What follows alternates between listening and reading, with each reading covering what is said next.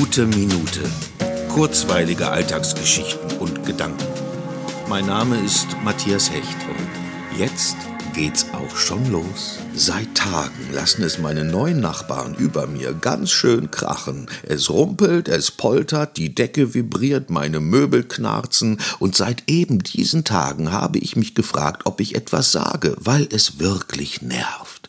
Aber ich bin ja auch ein Verfechter davon, sich gegenseitig Freiheiten zu geben. Gestern habe ich dann angeklingelt. Mit ganz freundlichen Absichten wollte ich meine Situation schildern und nach einer gemeinsamen Lösung suchen. Ein junger Student öffnete mir die Tür und war sofort erfüllt von Scham. Er habe sich gewundert, dass ich nicht schon längst etwas gesagt habe und dass er weiß, dass man sowas eigentlich nicht macht und dass er besser mehr joggen gehen sollte als Ausgleich zum vielen Online-Lernen, anstatt mit seinem Mitbewohner stundenlang in der Wohnung Fußball zu spielen, da tat er mir natürlich leid. Und jetzt ist es ruhig. Und ich überlege schon, ob ich Ihnen nicht jedes Mal mitteile, wenn ich die Wohnung verlasse, damit Sie sich dann austoben können, bis ich wieder zurück bin.